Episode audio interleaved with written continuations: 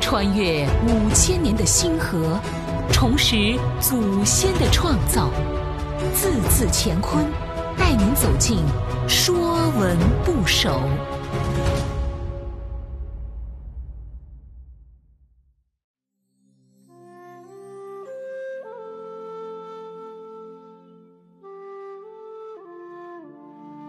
《说文不首》是，战士的士，士兵的士。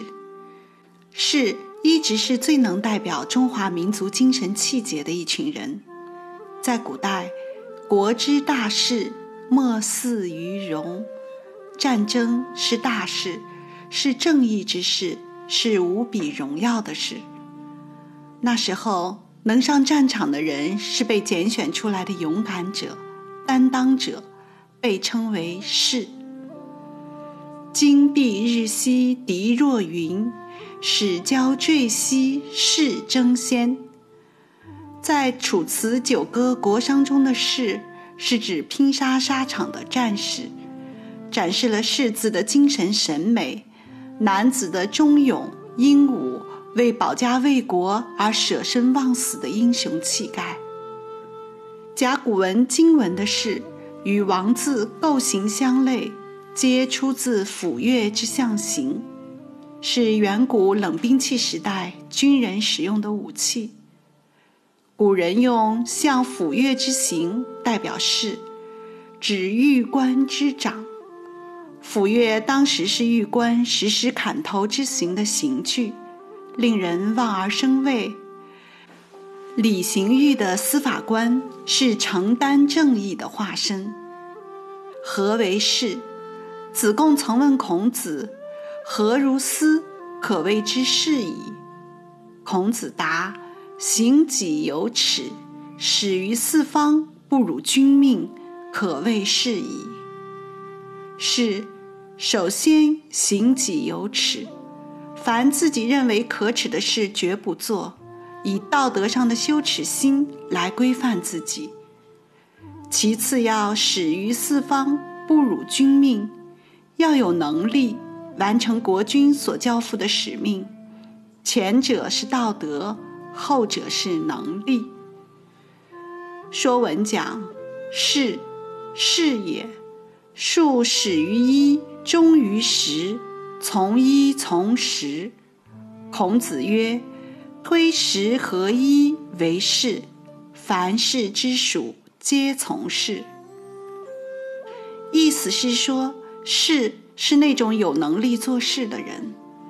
推十合一，天地之数从一开始到十结束，能从众多事物中推演归纳出一个根本道理的人，就是士，承担最多的责任。担当最大的道义，并由此成为社会的榜样。古者有四名：士、农、工、商。士是封建社会中最基础的贵族，也是最高级的百姓。中国的社会发展很大程度由士人阶层推动向前，他们的道义由读书而来。能力由担当体现，人们把士大夫阶层称为读书人，把士大夫精神看作是读书人的气节。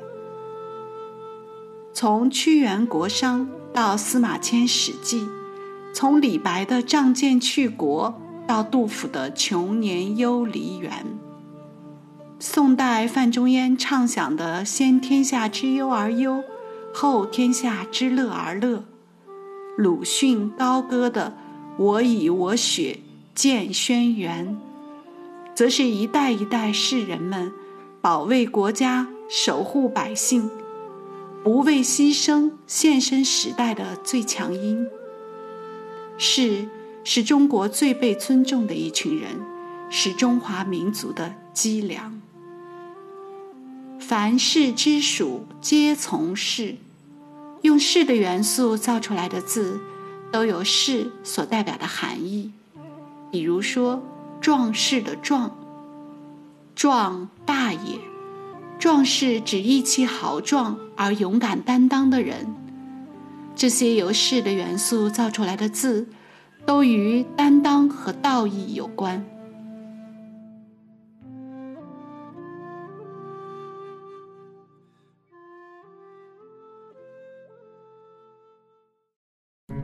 本栏目由字字乾坤出品，更多课程内容请关注公众号。